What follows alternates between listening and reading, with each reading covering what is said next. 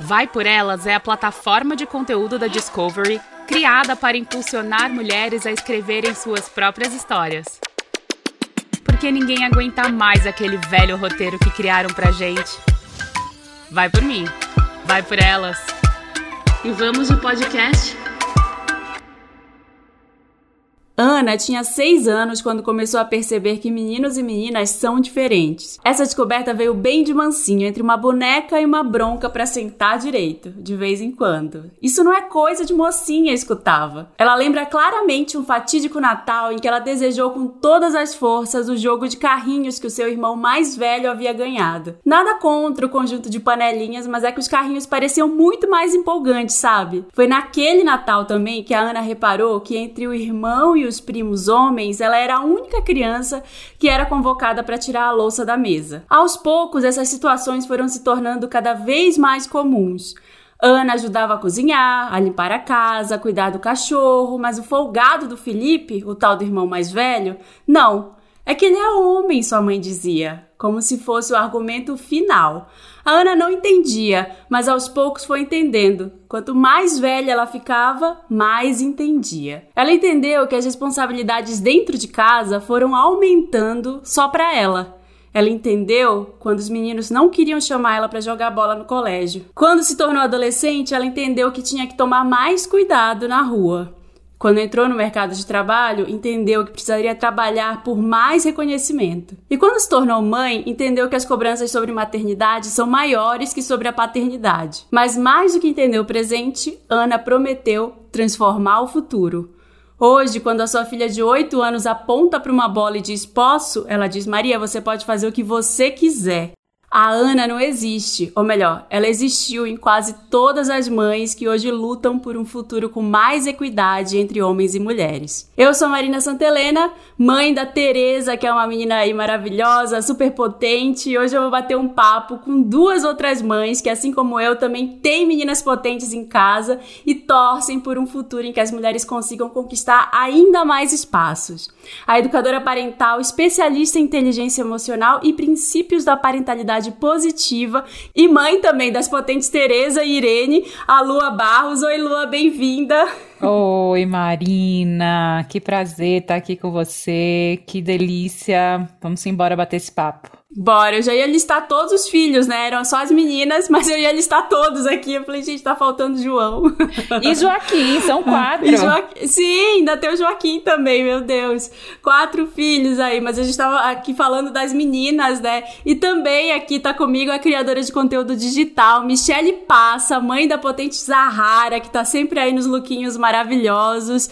Amo sua família no Instagram, uma família maravilhosa. Aí vocês passam muita energia legal pra gente. Bem-vinda, Michelle, bem-vinda, Passa. Oi, Marina. Olha, um grande prazer estar aqui com você, com a Lua. Vamos embora com esse papo aqui falar das nossas meninas. Bora, vamos lá, gente. Olha, o futuro é feminino, essa frase aí, ela é uma frase que me incomoda um pouco. Eu não gosto tanto assim dela, mas ela surgiu lá nos anos 70 e ganhou bastante força na internet em alguns, acho que nos últimos 10 anos, mais ou menos, né? E a gente viu até aí algumas camisetas, gente aí é, repercutindo bastante essa frase. Mas o que, que ela significa, né, essa frase? Qual é o sentido do futuro é feminino. A Discovery lançou recentemente um estudo lá da Discovery Brasil aqui, chamado Meninas Potentes, para entender como que a gente pode criar o presente para que esse futuro seja de fato feminino, né? Onde, onde as mulheres vão ter conquistado aí espaço e elas vão ser cada vez mais capazes de expressar as suas vozes. E aí, quando a gente fala o futuro é feminino, o que, que essa frase significa para você, Lua, para você, Passa? Eu adorei essa provocação, Marina, porque o futuro é uma abstração, né? O futuro não existe. Uhum. Futuro não, não existe o futuro. Sei lá eu quando será o futuro, né? Eu quero que o agora seja feminino.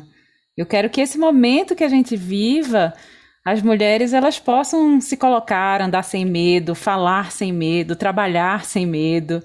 Então, adorei essa provocação. Tem outras frases dessas, assim, que são statements que se tornam, que viram camisetas que eu também tenho um ranço, viu? Depois eu falo a minha. Pode falar é. se quiser, daqui a pouco. Eu odeio, eu odeio aquela com, com mãe feminista, eu não cresço machista, sabe? Aquela. Ah. eu acho, eu acho foda botar isso na conta só da mãe, sabe? Acho que a gente precisa, uhum. enquanto sociedade, a gente precisa pegar essa, essa missão pra gente, não é só pra mãe, não. Pronto, fa pronto falei. Po pobre da mãe aí, tá tentando viver.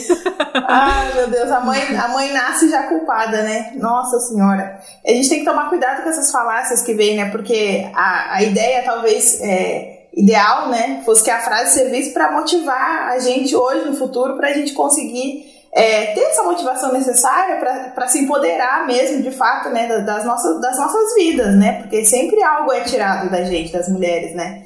E aí vem essas frases que, que deveriam ter um cunho, mas acabam acontecendo isso que a Lua falou. É no futuro, não é no agora. E aí ferra com a gente. Vamos deixar para alguém resolver, alguém que, que tá lá na frente, é. né? Enquanto isso é dos homens, tá, meninas? Vamos deixar. se, é, se é, gostem aí de como tá, né? Fiquem bem aí enquanto a gente não muda. Se conformem. Mas olha, tem outra frase, que essa frase eu já, eu já concordo mais, que é preciso uma aldeia para criar uma criança, que é um provérbio africano que diz que todas as pessoas de uma comunidade elas influenciam aí no, no desenvolvimento das crianças. E nesse mesmo estudo que eu falei, da Discovery, das meninas potentes, a gente viu que hoje, nessa na era pós-digital, como já estão chamando, né?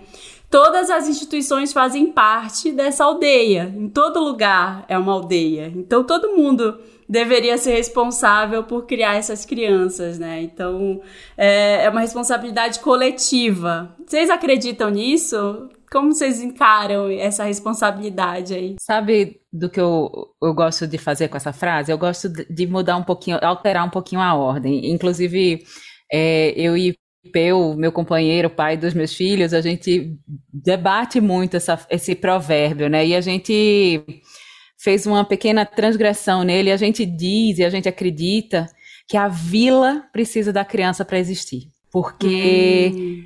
é, se a gente tira a, a, a, criança da vila, a vila morre. E talvez pensar sobre isso coloque essa vila para de fato se entender parte no processo de educar essa criança, de fazer essa criança crescer, de fazer essa criança existir. Hoje eu sinto que a gente está muito distante desse entendimento de vila, muito distante. A gente está nesse, nesse, nessa política neoliberal, é cada um por si, né? E eu, e eu contra todos. Então, é um individualismo que vai isolando a gente, vai adoecendo a gente. Mas aí, pensa, o que, que é esse futuro que é uma abstração? O que, que é o dia de amanhã se a gente não tem uma criança que vai dar continuidade a esse amanhã, que vai carregar esse mundo, sabe? Que vai fazer com que esse mundo continue existindo. Então eu gosto de trocar um pouquinho, eu gosto de pensar que a vila também precisa da criança para existir. É, eu gosto muito dessa frase e queria muito que ela fosse aplicada aqui também, né? O pai da Zahara, ele é africano. E a gente conversa muito sobre isso, que na medida que, em que ele foi crescendo, né? Todo mundo era responsável por ele. Então, se ele estivesse na rua, passasse alguém mais velho, tinha que respeitar todo mundo mais velho, passava alguém e dizia: O que você está fazendo na rua agora, Fulano? Você tem que ir para casa. E, e, tinha autoridade para educar também, né? Para limitar, enfim, né? Aquela criança que estava lá, independente de quem era, se era seu filho ou não. E aqui eu vejo que a gente tem muito, né? E eu cresci assim também, e vi que, que a gente tem muito aquela cultura de outra frasezinha, que essa eu que não gosto pariu Mateus Quilimbalho, né? Péssima. Né? A gente tem essa frase que é péssima. E, e assim, é, a, a criança, ela, ela cresce nessa comunidade. Que bom seria se toda essa comunidade, essa aldeia, né? De fato, visse essa criança como, como alguém que, que, que, que ele é responsável, né? Mas eu acho que é muito cultural e muito um exercício que a gente está muito longe, muito, muito, muito, muito longe, muito, muito longe de, de atingir. Eu, eu sempre penso, assim, eu falo muito sobre isso, assim, os meus filhos não são meus filhos, eles precisam ser nossos filhos.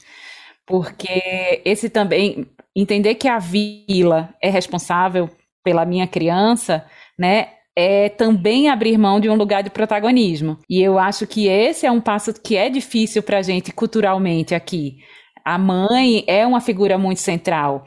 Então, se eu começo a entender que eu posso construir tecer uma rede e contar com essa vila, né, no meu entorno, ainda que essa vila não não seja exatamente a vila que eu gostaria que ele fosse, que ela fosse, né? Porque na verdade, às vezes eu sinto que a mãe queria ser todos os personagens da vila. Sabe? É verdade. Então tem isso também. Então eu, eu, eu acho lindo essa, essa perspectiva de que é, outros adultos podem é, me ajudar no processo de educar meus filhos. Isso significa que podem frustrá-los, podem colocar limites, podem dizer não, podem dizer sim, podem dar colo. E, e, isso me deixa muito confortável, sabe? Realmente, os meus filhos precisam ser nossos, senão não tem vila. É verdade. Ai, gente, é tão difícil, é tão difícil demais, assim. Essa semana foi fazendo desabafo. Esse podcast sempre vira uma sessão de terapia, tá? Já tô avisando vocês. Gosto. Porque sempre vira uma roda de terapia aqui, todo episódio. Precisamos. É, mas essa semana foi a primeira semana que o, o meu marido, pai da Tereza, viajou. Ele tem uma vida que viaja bastante. e Só que a pandemia ficamos muito unidos em casa. E foi a primeira vez que ele voltou a viajar. E aí foi muito difícil, assim, porque não foi um apenas tô com saudade do papai e acabou, assim, vamos viver a vida. Foi tudo assim, eu senti que tudo que acontecia tinha a falta. Essa, essa falta. E aí eu, como mãe, tentando preencher todos os espaços e eu não consigo. E assim, a grande revelação para mim essa semana foi assim: eu sou limitada, tem um lugar que eu não alcanço. Tcharam! Então, é, e foi assim, é, é isso, não adianta se frustrar, é assim. Mas isso é lindo. Isso é lindo, Marina. Isso é libertador, assim, entender o nosso tamanho, entender que a gente não vai substituir os outros afetos que foram construídos nessa pandemia, assim, que a família realmente de fato se aproximou e que vai sentir falta, vai vai doer quando estiver longe. É muito, é, dói, mas é libertador. Nossa, mas foi é muito difícil, porque eu tive que ir pra terapia para entender que eu tava surtando. Eu falei, gente, eu não dou conta de nada, eu sou. Eu já tava caindo no papo da impostora, que a gente fala muito aqui nesse episódio, desse podcast, né? Fala aqui de.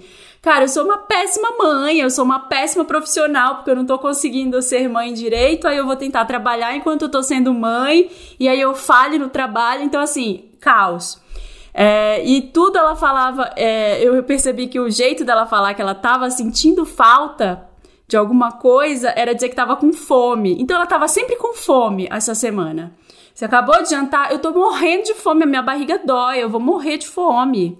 Então, assim, comeu quero mais, eu tô com fome ainda, assim, sabe? Então eu não. O vazio, né? O vazio. vazio dentro dela, que coisa linda, Marina. Gente, Toma uma banana, criança. De senta aí, eu não tenho mais nada para te oferecer agora além dessa banana. Eu preciso descansar também.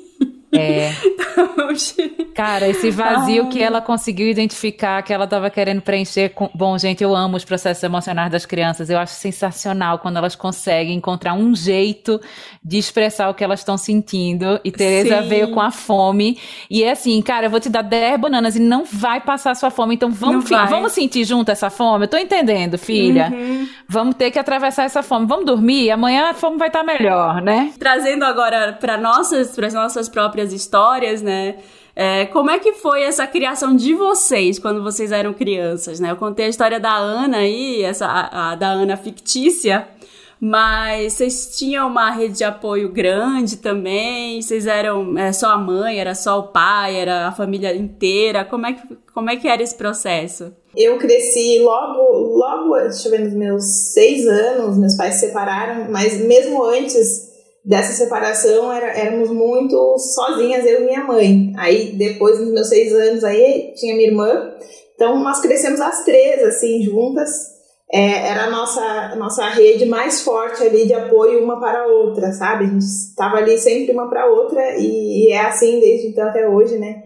Então, apesar de ter uma família muito grande, eu sentia muita falta dessa rede da, da, da família, do, do, restante, né, da família, porque, e aí depois refletindo também até na terapia, né, eu via, eu vi o quanto fez falta que essas pessoas que estavam ali morando muito perto da minha casa, que estivessem ali para ser aquela rede de afeto mesmo, sabe? Então tem várias coisas que eu lembro de quando eu era criança, tipo, dava um temporal horrível, eu tava sozinha, abraçada com a minha irmã em casa e não vinha uma pessoa que estava ali perto da casa para ver se a gente estava bem, sabe? Então eu senti muita, muita falta disso. Hoje nós moramos aqui em São Paulo, a família do, do, do Bruno mora fora do Brasil e a minha família mora toda também, minha irmã, minha mãe, essa família mora no sul, né? E aí a gente tenta sempre, né, é, trabalhar essa rede para que a Zahara converse com todo mundo e brinque. Então a gente faz chamada de vídeo para ela brincar. Cada dia é uma tia que tem que brincar com ela no quarto, ela mostrar os brinquedos. Então a gente sempre tem, a gente tenta, né, manter esse esse vínculo, porque claro, não tem como a avó vir lá de Lisboa toda hora para cá. Então a gente tem que tentar é, fazer esse movimento para ela estar tá sempre em contato com todo mundo. Nem sempre é uma coisa é, como a gente queria que fosse, né?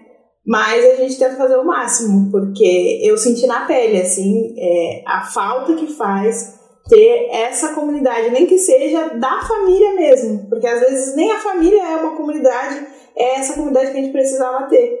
Essa é a minha experiência, não é, não é muito boa, mas serve como um aprendizado, né, para minha filha. E é muito é muito legal isso de botar a tia que tá lá em outro país para brincar com ela, né? Esse a, a tecnologia usada para isso é sensacional e sim forma um vínculo, viu?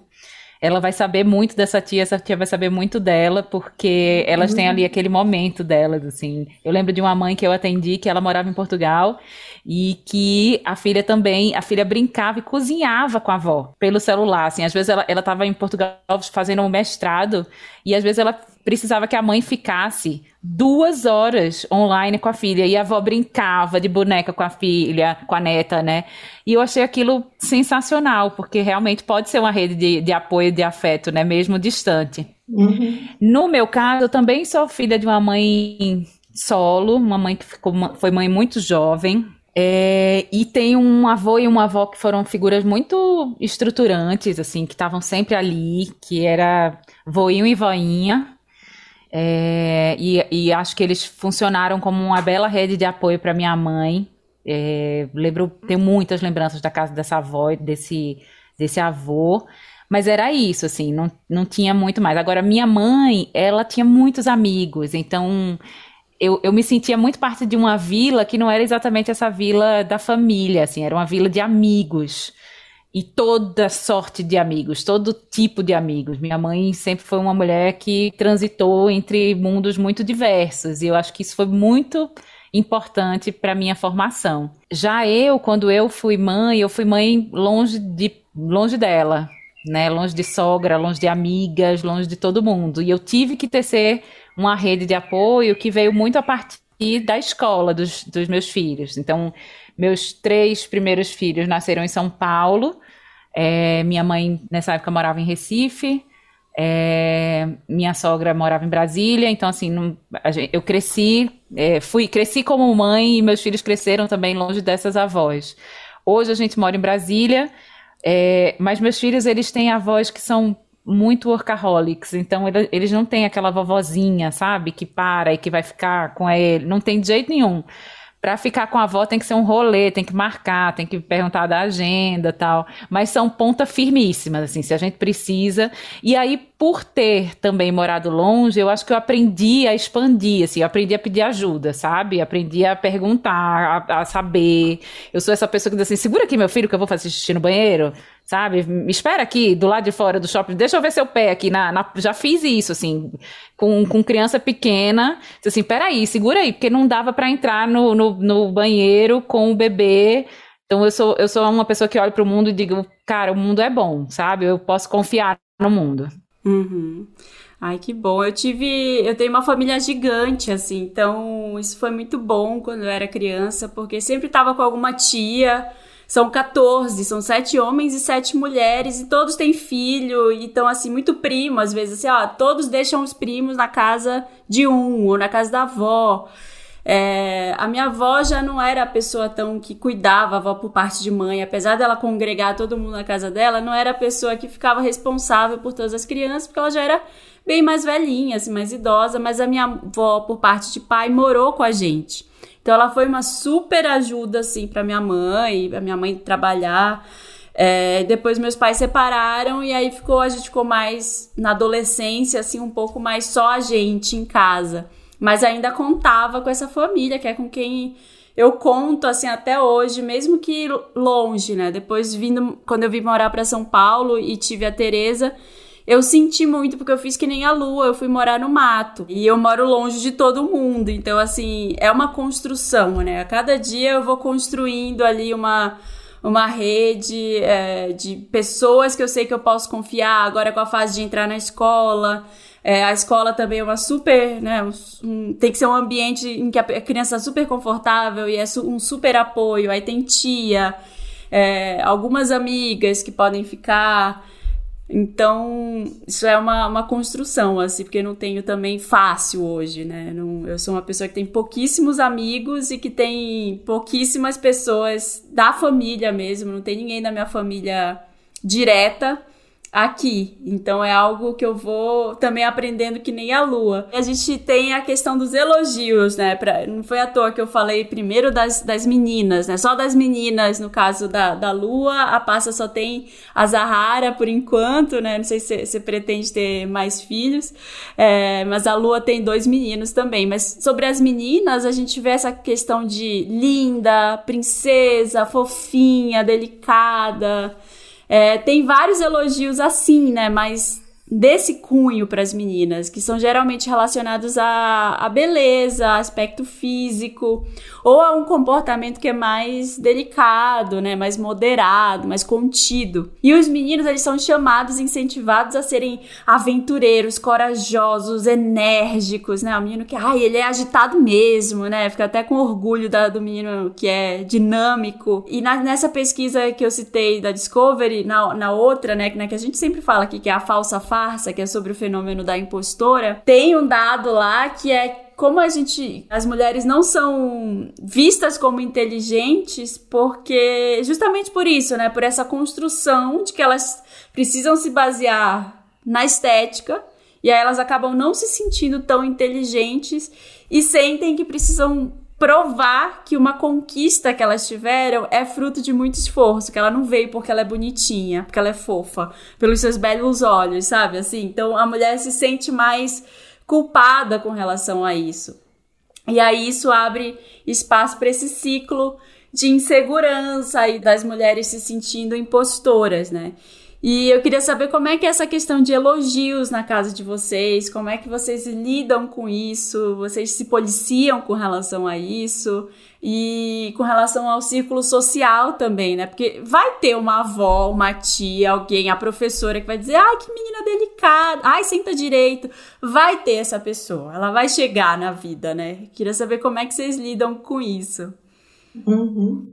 É tudo um processo de aprendizagem, né? Eu. É eu fui na, já na, na, na, minha adolescência aí, e entrando na fase adulta, eu sempre tive muita, muito de, de, encarar essa questão, assim, eu decidi estudar física, e eu disse que eu vou ser isso mesmo, eu vou, vou passar, e passei lá entre os primeiros lugares, então me formei, e o tempo todo, inclusive na minha turma se formaram sete, eram, éramos duas meninas só, duas mulheres, e o restante todos homens, né? Então eu sempre tive muito essa questão assim de querer bater de frente de que sim, eu vou ser uma mulher inteligente, né?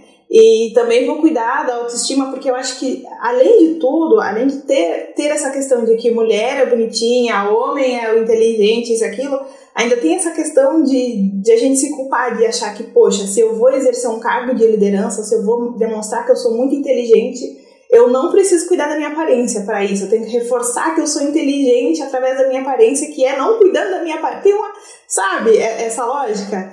Que é uma coisa perversa da nossa sociedade, né? E aí é, eu quis muito trabalhar isso com a Zahara e, e, desde sempre, assim, você falou, eu achei muito interessante agora você falando isso, porque foi algo que, que desde sempre eu tentei trabalhar na Zahara e tento, né? Que é falar para ela, ao invés de elogiar ela bonita, claro que a gente faz isso o tempo todo, mas sempre elogiar ela, falando que ela é muito inteligente, que ela é muito esperta. Então eu fico feliz quando ela fala. Ontem ela aconteceu alguma situação com o pai dela, e o pai dela perguntou: Ah, mas por que que. Por que isso, Zahara? Ela falou: Porque eu sou muito esperta. Porque eu sou muito inteligente. E aí eu fiquei olhando pra ela, né? Porque, de fato, né, é, é uma coisa que, de tanta gente insistir com ela, que ela é inteligente, que ela é esperta, que ela consegue resolver os problemas dela, ah, não consigo resolver não sei o que aqui do Lego, que ela quer fazer uma casa com Lego, ela tem que resolver aquele problema. Então a gente trabalha muito essa questão para além da beleza, porque ela já é uma menina muito bonita e as pessoas já elogiam demais ela por conta disso, né? E tem a questão de ela ser uma menina pretinha retinta, então ela tem que ter essa autoestima dela reforçada porque vem os problemas, acontecem várias coisas, já aconteceram várias coisas com ela e ela é super sensível, ela sente, né, quando vem assim é, essas críticas, né, racismo e tudo mais, ela sente muito. Então a gente tem que fortalecer a autoestima dela e ao mesmo tempo tem que fortalecer a autoestima dela para além da estética, né? Que é a questão de ela ser uma menina inteligente, que ela pode resolver problemas, que ela pode chegar onde ela quiser então é, é, é uma luta contra a sociedade, né? E aí tem que ficar educando as pessoas também, porque tem sempre alguém que fala: ah, fica tão bonito quando você faz trança nela. Ah, mas ela tem que, tem que ser educadinha, tem que sentar, tem que não pode falar alto. E a gente tem que educar as, as outras pessoas que estão ali ao redor querendo reforçar esses estereótipos, né? Então é uma luta diária. Nossa, é eu estou passada com você na faculdade de física, assim. Eu, eu acho Mulheres de exatas. Sensacional, porque assim, eu sou é, eu péssima. então eu vibro muito. Eu lecionei 10 anos. Parei que demais, Michelle. É. Sensacional. Que bom descobrir isso sobre você. Ouvindo vocês, né, agora, assim, eu acho que é tão, é tão mais comum a gente se preocupar e a gente, a, a gente gastar nossa energia com aquilo que é que está na superfície, né? Então, nossa filha, você tá linda, né? Você fez tudo certo. Esse elogio que é um que é um reforço. É, mas isso é muito perigoso para a construção dessa autoestima das meninas. Eu, eu tenho a sorte de ter duas meninas que são eu, eu, são assim o cão chupando manga, sabe? Assim, são viradas e tem uma, uma energia da raiva, assim, muito, sabe? Então, elas são zero delicadinhas, elas são zero fofinhas, elas têm uma relação com, com, com que elas vestem, por exemplo, que é absolutamente livre. E aí tem horas que parece tudo filho de cigano, né? Misturando estampa, uma saia com um chinelo de cada cor, uma meia de cada cor, uma blusa de cada cor. E eu olho e eu acho assim muito engraçado, eu me divirto hoje, né? Foi um longo processo, porque eu queria que elas estivessem bem vestidas, arrumadinhas, bonitinhas com, com as roupas que eu comprava. Até que eu disse, cara, eu não vou, essa briga eu não vou entrar. Não, não vai rolar, não vou com quatro, né? Eu disse assim, isso não, eu não vou conseguir dar conta do que elas vão vestir. Então precisa ser um espaço realmente de liberdade. E aí, na hora que virou um espaço de liberdade, de expressão, elas constroem a maneira como elas querem ser vistas. E aí é muito massa, porque não importa se tá parecendo Agostinho Carrara, sabe? Não, não faz parte do repertório delas se observarem a partir do que elas estão vestindo. E eu acho isso muito massa. E foi a partir dessa liberdade que elas tiveram de se expressar e a partir da minha, do meu autocontrole, de não criticar o que elas usam, porque de verdade pouco importa o que elas usam. Elas são muito mais do que como elas se apresentam, né, do que a imagem que elas apresentam para o mundo. Então, é, é, eu acho que é um exercício, sabe, da gente sair do óbvio e da gente entender que tudo que a gente faz e fala para as nossas crianças constrói quem elas vão ser. E aí, se a relação ela está baseada nesse elogio, nesse reforço, né, fez alguma coisa muito bem, parabéns, você está linda, você é maravilhosa, tal. Vamos expandir nosso vocabulário, né? Que mais que a gente pode dizer sobre nossas meninas? Que mais para além de bonita, magra, alta, sabe? Vamos Vamos para além de quem elas são, do físico delas, assim, são muito inteligentes, são persistentes, são bravas, sim, e ser brava é importante, sabe colocar limite, isso é importante, porque tudo isso vai construir a, as mulheres que elas serão. Ai, que fantástico isso, gente. Às, às, vezes eu sinto que eu, eu precisava incentivar mais. A Tereza, ela é muito. Ela se importa com as coisas. Hoje, por exemplo, ela vai para uma escola, eles falam: olha, traz ela com a roupa mais velha que tiver, mais. Porque vai, vai se rolar na areia, vai, vai brincar com tinta, vai manchar. Pega a roupa velha e traz para a escola. E ela foi com uma calça furada hoje no joelho, rasgada no joelho. Aí a gente tava chegando na escola lá. Por que você me mandou pra escola com essa calça? Aí começa. Mas ela tá furada, você não percebeu? Mas mamãe, eu tenho outras calças. Por que que você pegou essa? E eu fico, filha, não deu tempo, mas assim, aí eu expliquei para ela, você vai se sujar, você vai ralar o joelho, tá tudo bem com essa, ninguém vai falar nada, ela. Mas eu prefiro uma calça nova e bonita. Então, assim, já é uma coisa, não sei se de, da televisão ou das amigas da, da, da escolinha, não sei de onde vem, né? Mas é uma coisa que eu, eu também vou tentando dizer para ela que não tem problema, sabe? Assim, não tem. Você não vai ser menor, você não vai ser menos inteligente, você não vai ser menos alguma coisa se a sua calça tá rasgada no joelho. Eu vou tentando moldar, mas ela é uma criança que se importa demais. Assim, eu nunca vi uma criança tão. É, comeu, a boca tá suja. Eu, você precisa me dar um guardanapo, por favor? Cadê meu guardanapo? Ela não fica com a boca cheia de chocolate, assim, sabe? Ela, ela não gosta. Um esteta. Então, assim, é da, perso é, é da personalidade dela. Assim, ela se incomoda, ela se irrita. Então ela fica brava, ela vai lá e pega outra roupa. Você não trocou a minha roupa, eu vou lá e ela pega sozinha e leva para alguém trocar, sabe assim? Então ela, ela se incomoda e eu fico tentando dizer para ela, tirar ela desse lugar ali que não precisa, né? Tá, tá tudo bem. É, vamos. Tudo bem se você não quiser, sei lá, pentear o cabelo hoje, tá tudo certo, né? Se quiser, tá aqui, a mamãe penteia. É, então, assim, tem muita coisa também que vem dos outros lugares, né? Assim, eu acho que a Passa, principalmente sendo mãe de uma menina negra retinta, deve ver muito isso, assim, na, na mídia, na escola, assim, sabe? Não é, é uma, é uma criança que, de fato, ela precisa de, de um reforço também maior na questão da estética, né? Totalmente. E, porque o que chega é a Barbie, né? A Barbie loira branca. A boneca, né? O olho azul. Chega a isso. Eu tive com a Chan Ravelli é é, numa gravação e ela disse assim: é, Lu, eu super entendo, mas o meu ponto com a minha filha é outro. Eu preciso dizer que ela tá linda sim, que o cabelo dela tá maravilhoso sim, que a pele dela é linda sim, e é verdade. Então, as crianças, uhum. elas não são um bloco uniforme que a gente é, tem um PDF que a gente vai seguir, né? É isso, assim, com as minhas filhas que têm é, que, uhum. que tem o privilégio branco, né, que estão dentro da branquitude, eu, eu preciso reforçar outras coisas. Eu acho que para as meninas negras faz todo sentido esse reforço a beleza uhum. que elas têm, porque o mundo está dizendo ao contrário. Então, não, vamos lá e vamos reforçar isso, uhum. para que elas se vejam lindas, né? Exato, eu ia falar até pra Marina que eu acho que tudo bem a filha da Tereza se importar com a, com a, estética dela, talvez é dela exato. também. É, exato. Tá tudo certo ela, ela, ela se importar. A Zahara tem muito disso também. Ela não é uma criança que se suja e que pinta, pinta a casa e se pinta toda. Ela também tem muito essa questão. E a questão da estética para as meninas é, pretinhas é muito importante, até porque todo tempo vem alguma violência, assim, já perguntaram para ela na escola, várias coisas, né, mas já, que veio agora e perguntaram por que o cabelo dela não balança. Hum. Na escola perguntaram por que, que, ela é, por que, que a pele dela é escura. Então a gente já chamaram ela de feia. Então, assim, é, eu preciso reforçar que não, que ela não é feia, porque é algo que, que vai afetar ela. Uhum.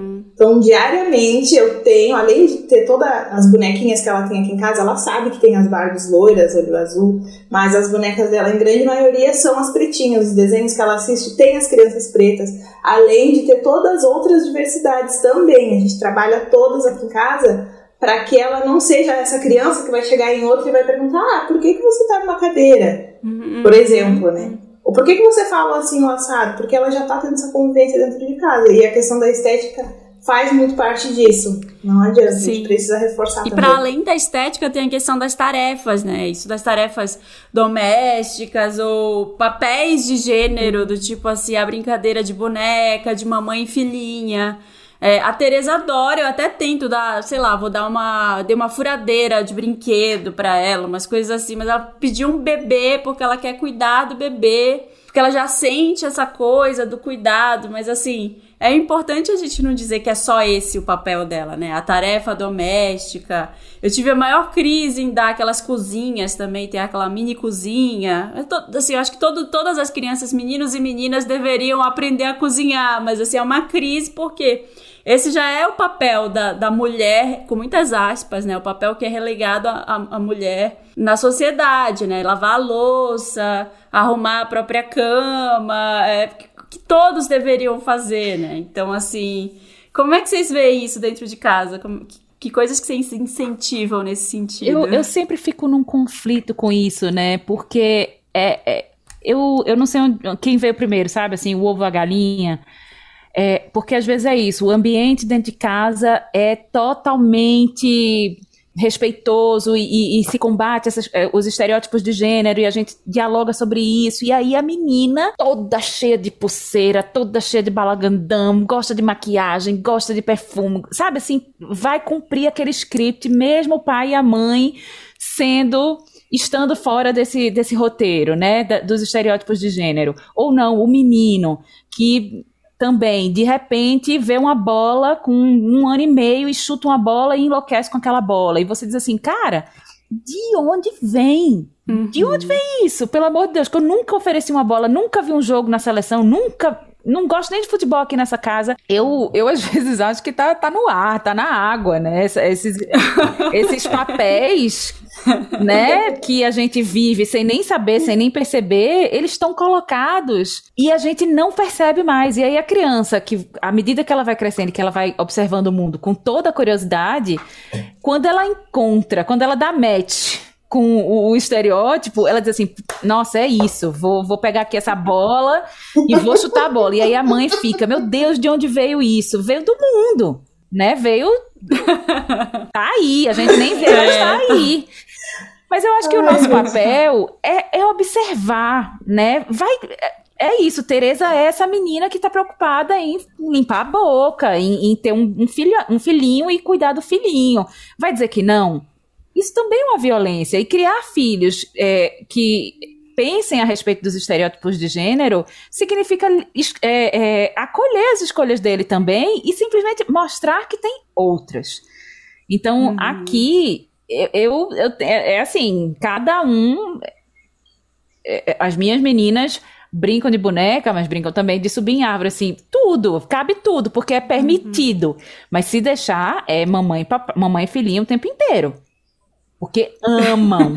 e porque essa é a organização familiar que, eles, que elas veem, né? Sim, sim. Então a mamãe é uma figura muito importante. Ai. Aqui em casa a gente trabalha muito na colaboração, né? Então, como quase sempre somos os três, todo mundo faz de tudo um pouco, né? E a Zahara tem muito isso. Eu notei que agora, esse ano, quando houve o retorno das escolas, que ela retornou, que ela veio para uma escola nova e tudo, que veio muito essa questão de gênero para ela, porque é, eu lembro é, de mim grávida que você vai nas lojas comprar roupa, eu lembro, ia com a barriga enorme, assim, já puta, e aí vinha coisa que eu odiava. Eu saía dela, saía de várias lojas. E, ah, eu quero roupa tal. É menino ou menina? Nossa, saía puta, xingava, nossa. Melhor época, quando você tá grávida, que pode. Você pode brigar. Mas enfim, pode brigar. E aí, com a Zahara, a gente sempre é, teve muito assim de usar toda, todo tipo de roupa, comprar na seção de menino, sempre comprei para ela, é, carrinho. Então a gente sempre brincou, é, a gente deu prioridade para comprar é, brinquedos que fossem educativos, ao invés de coisa de casinha. Até agora teve um recebido que foi uma cozinha, coisa que eu nunca ia comprar pra essa criança. Veio uma coisa. Mas tudo ai, ai, maravilhoso. Tá lá, tá lá, não sei até quando. tá lá que eu não sei até quando. Vou falar pra vocês, tá? Aquilo lá tá. Aquilo lá tá, tá no quarto, tá assim. Tá escondi, você tá escondendo, Michelle? Você escondeu, você ainda não deu? Não, tá no quarto ah. dela. Tá no quarto, não, tá no quarto. E aí aconteceu bem isso, Lua. É, a gente sempre teve essa, essa situação de comprar todo jeito, toda cor, enfim. Mas chegou um momento que eu não sei quando foi, porque que a Zahara disse que a cor favorita dela é o rosa. Ela gosta ah, de rosa. Ela quer tudo fala rosa. Também. Eu gosto de rosa, é rosa, rosa, rosa. Eu, meu Deus, Zahara, rosa não é cor de menina, de menina. Não adianta. E aí na escola, agora, esse ano, reforçou mais. Ela veio com essa brincadeira do mamãe e filhinha, agora nos últimos meses. Então, você quer tirar essa brincadeira de mamãe e filhinha, brinca, brinca na escola e tem essa coisa de separar menino e menina. E todo, toda vez é uma, uma situação que a gente tem que conversar. Porque se tem alguma brincadeira de competição, ela quer separar menino e menina. Então, tais bonecas são os meninos, tais bonecas são as meninas. Então isso veio muito forte esse ano e é uma coisa assim que tá muito complicado. É, eu fico olhando assim pensando, mas gente, eu vou trocar ela de escola, vou trocar, não, não adianta. Dá, vou trocar de faca, não vai adiantar, não, não vai adiantar. adiantar. Só se a escola tiver realmente como propósito cuidar disso, sabe? Na escola dos meus mais uhum. novos, isso é um, isso é uma preocupação, assim, isso é um pilar. Então, eles estão o tempo inteiro, eles vão até nono ano. O tempo inteiro, o, o Fundo 2 começa ano que vem. Mas eles estão o tempo inteiro tirando as crianças desses, desses grupinhos, que, que me parece ser um movimento natural, né? E que é reforçado na escola. Então a escola diz: não, aqui não, aqui pode, uhum. pode misturar os times. Não, tem que. é, é tipo regra, sabe? Mas eu acho que isso está no ar, de fato, porque a Tereza já fala, assim, a primeira vez que ela foi pra escola, eu falo, e aí, seus amigos? Ela, eu não tenho amigos, só amigas. Ai, Ai eu, mas, mas filha, tem mais menino que menina na sua sala, né? Não tem? Assim, aí eu vou, e o Bernardo, e o Rodrigo, e não sei quem. Ela, eu gosto da Laura. Aí eu, ai meu Deus, ai, tá Deus. bom então. E eu amo rosa, mamãe. Eu era essa mãe também, que comprou tudo cinza, verde pra criança. Mamãe, eu amo é. rosas. Eu quero a roupa da Frozen. Falei, meu Deus, mas você nem gosta da Frozen, filha. Não, é porque a roupa dela tem uma coisa que é rosa e, e tem uns negócios lá. Eu, meu Deus.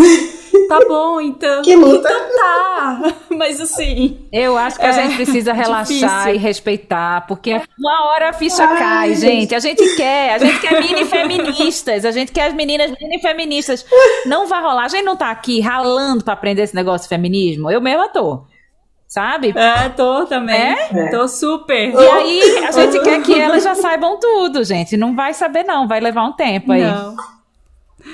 Ô, Lua, você falou aí de três, três atitudes. Você falou de três, não, você falou de um pilar da escola e eu lembrei de três atitudes que tem nessa pesquisa Meninas Potentes da Discovery que eles falam que é interessante de se incentivar nas crianças, né? Principalmente nas meninas, para elas se desenvolverem todo o seu potencial, que são autonomia, colaboração e empatia. Como vocês veem isso, por exemplo, assim, a autonomia é essencial para as crianças mesmo, né? A, aquela disciplina lá montessoriana já fala disso, para a criança ter essa autonomia toda, a, colo a colaboração para desfazer um pouco esse mito da rivalidade feminina, porque apesar delas quererem ficar próximas de meninas agora, logo começa Sim. também essa coisa da rivalidade, né, que a gente vê hoje.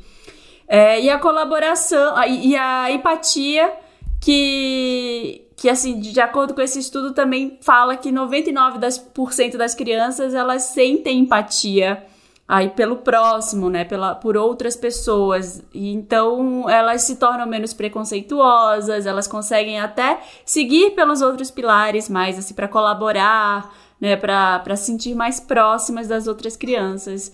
E eu queria saber que atitudes mais vocês adicionariam aí e se vocês tirariam alguma, se vocês concordam, discordam desses pilares. Eu adoro esses pilares, mas tem uma coisa sobre empatia que eu sempre fico é, tentando entender mais, pesquisar mais, né? Porque apesar de sim a criança ter, eu acho que ela tem janelas empáticas, né, à medida que ela vai crescendo, porque tem um determinado momento da infância que a criança é muito autocentrada, ela é o, o, o oposto da empatia, ela é egoísta, né? Uhum. Só que não é o egoísmo do adulto, é o egoísmo da criança, que é diferente, que está constituído sob outros aspectos.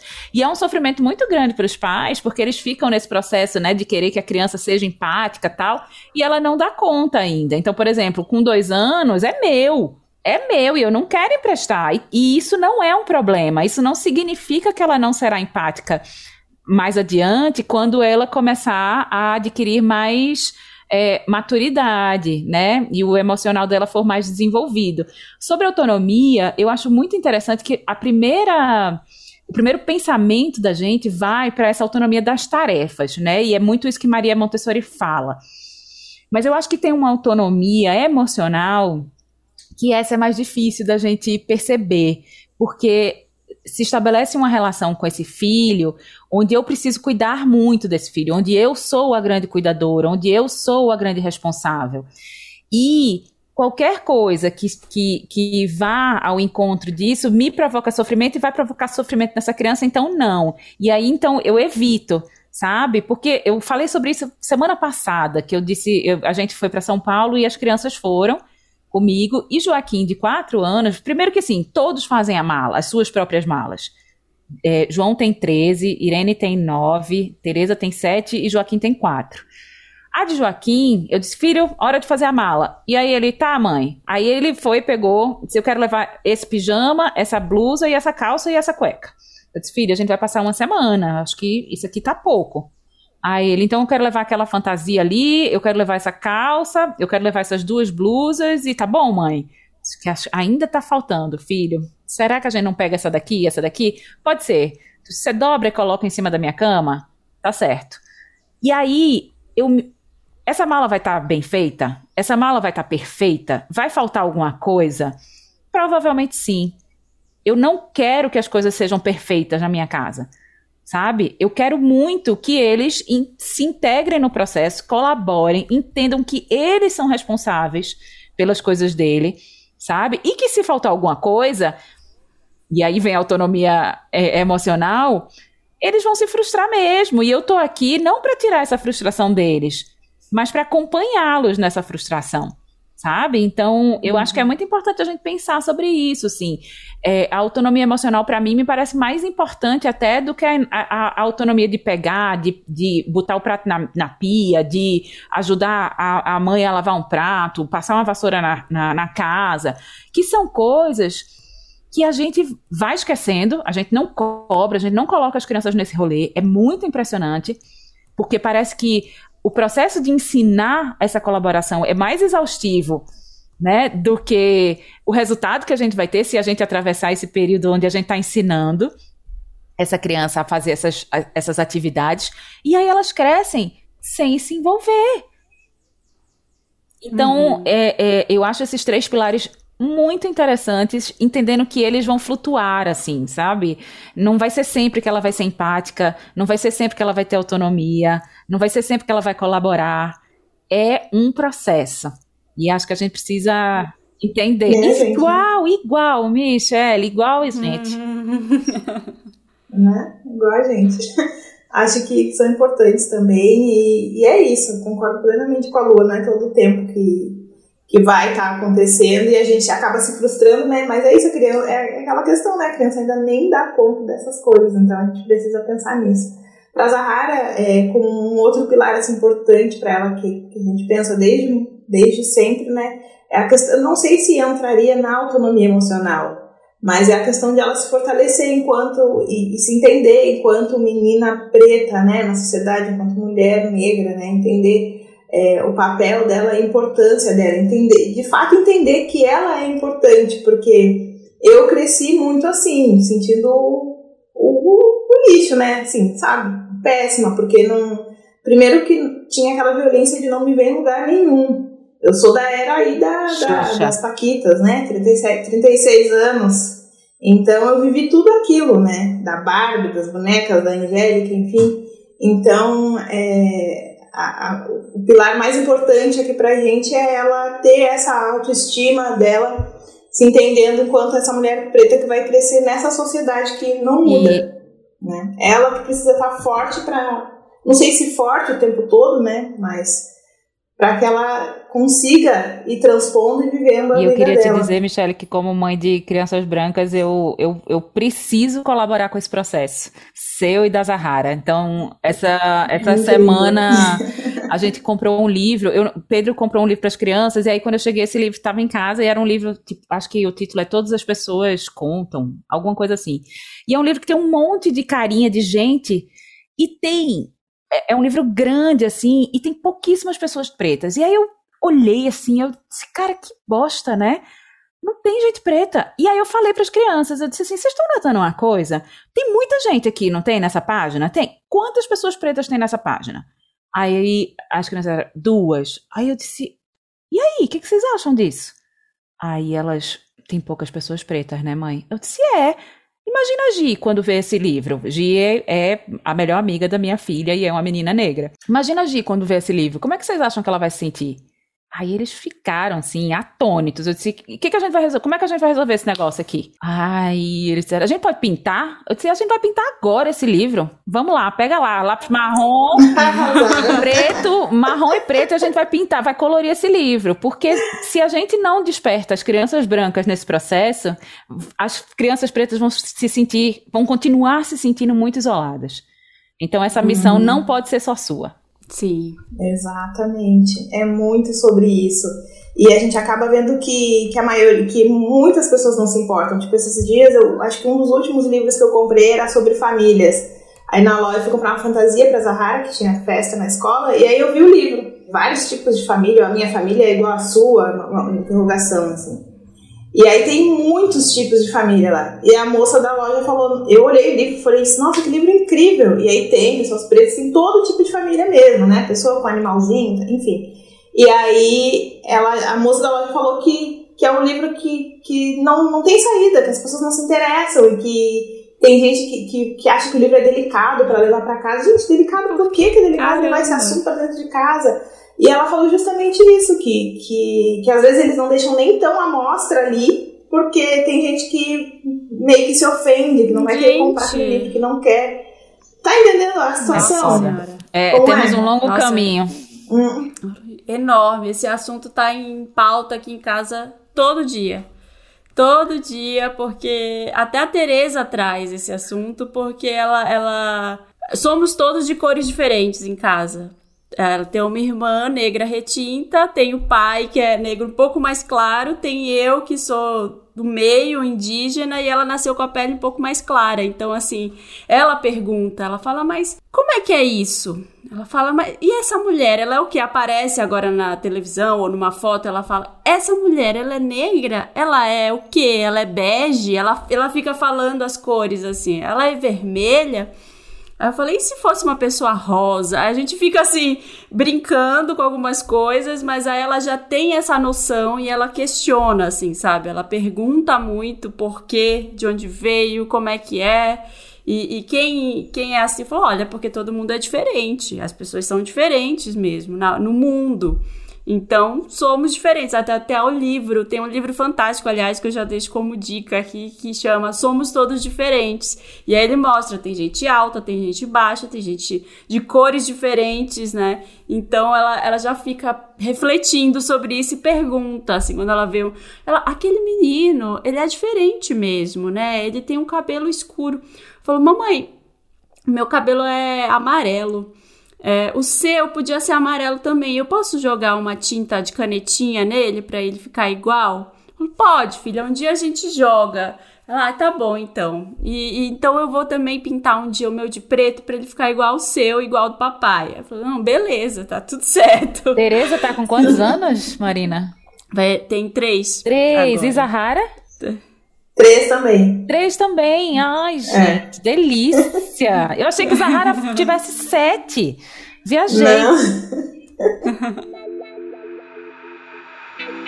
Se fui impostora, não lembro.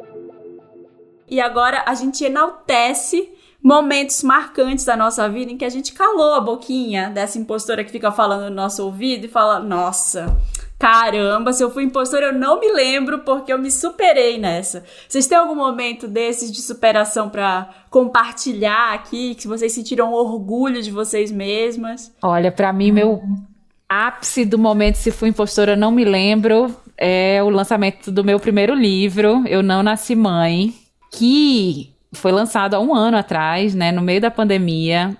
E para mim foi assim, é uma experiência de estar tá assim, né? Tô, tô pelada na Paulista, mas tô aí, tô, tô segurando a onda, vamos nessa. Tudo. ah, eu acho que foi, para mim foi na pandemia também, que eu tomei a decisão de, de parar de lecionar por um tempo para me dedicar e estudar e me formar como consultora de imagem, que era algo que eu já queria desde sempre, também sempre tive isso dentro de mim, então eu disse, larguei, porque é, sempre foi uma questão muito intensa, assim, poxa, tantos anos estudando, sabe? Faculdade, mestrado, estudo, 10 anos lecionando, agora eu vou parar. E aí eu, eu cheguei um momento tá, eu vou parar. Até porque tava, tava um processo de, muito, de muita violência, assim, aquela questão de lecionar na escola, enfim. Online. E aí, online, e aí eu, eu larguei e é, comecei outra profissão. Acho que foi um momento de coragem. Foi uma virada, né? Não, e você tá arrasando muito na sua profissão de tá. consultora de estilo. Tá maravilhosa. Ai, obrigada. adorei. Vocês arrasam, gente, maravilhosas. Nossa, para mim eu acho que foi esse momento assim compartilhando aqui, é, foi quando a Teresa nasceu. Eu acho que quando eu tava grávida da Teresa, eu tinha muitas coisas que eu queria fazer e eu nunca tinha feito assim, de trabalho, várias coisas que eu falava, gente, eu preciso fazer isso, eu queria fazer isso, eu queria consultoria de estilo, eu queria desenvolver mais, queria estudar mais essa área, queria fazer styling, queria trabalhar algumas no Fashion Week, fazer algumas coisas, e eu já tava começando a fazer isso.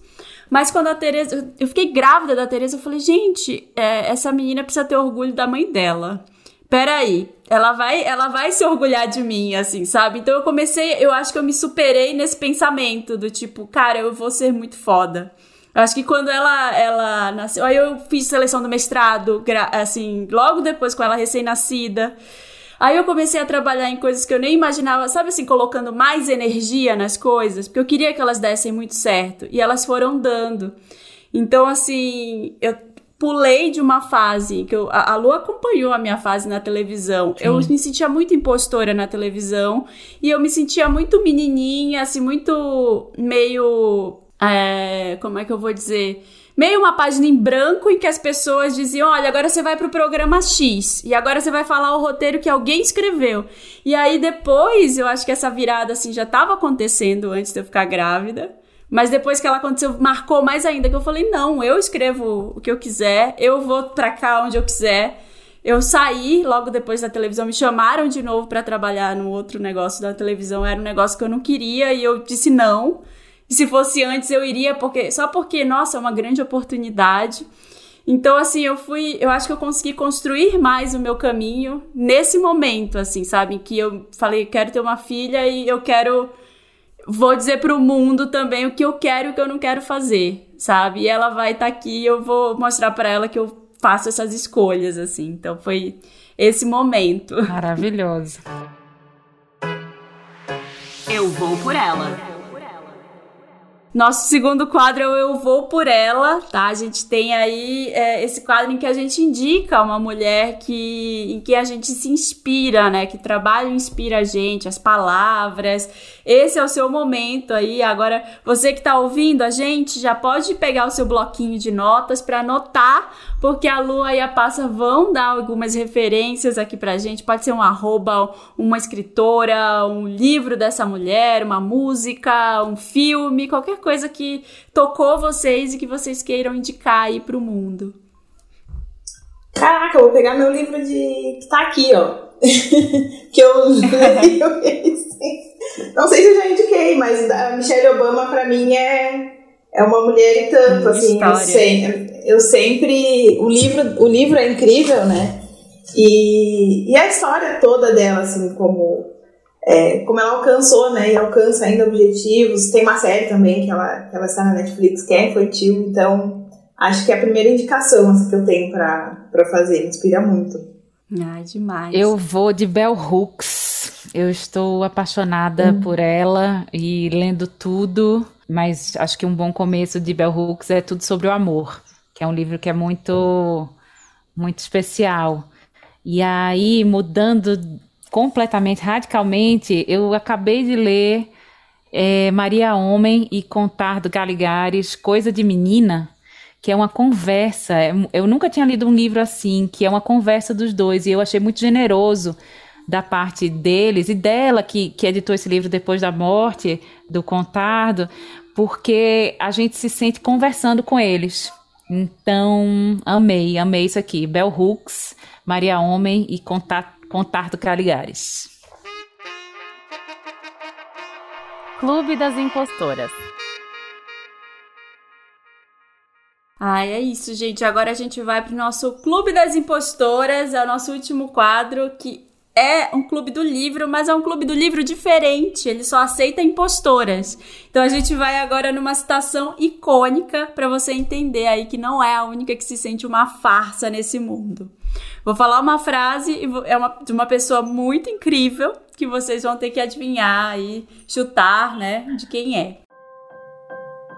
Posso encorajar minha filha a amar seu corpo, mas o que realmente importa são as observações que ela faz sobre o meu relacionamento com o meu próprio corpo. Precisamos ser as mulheres que as nossas filhas desejam ser.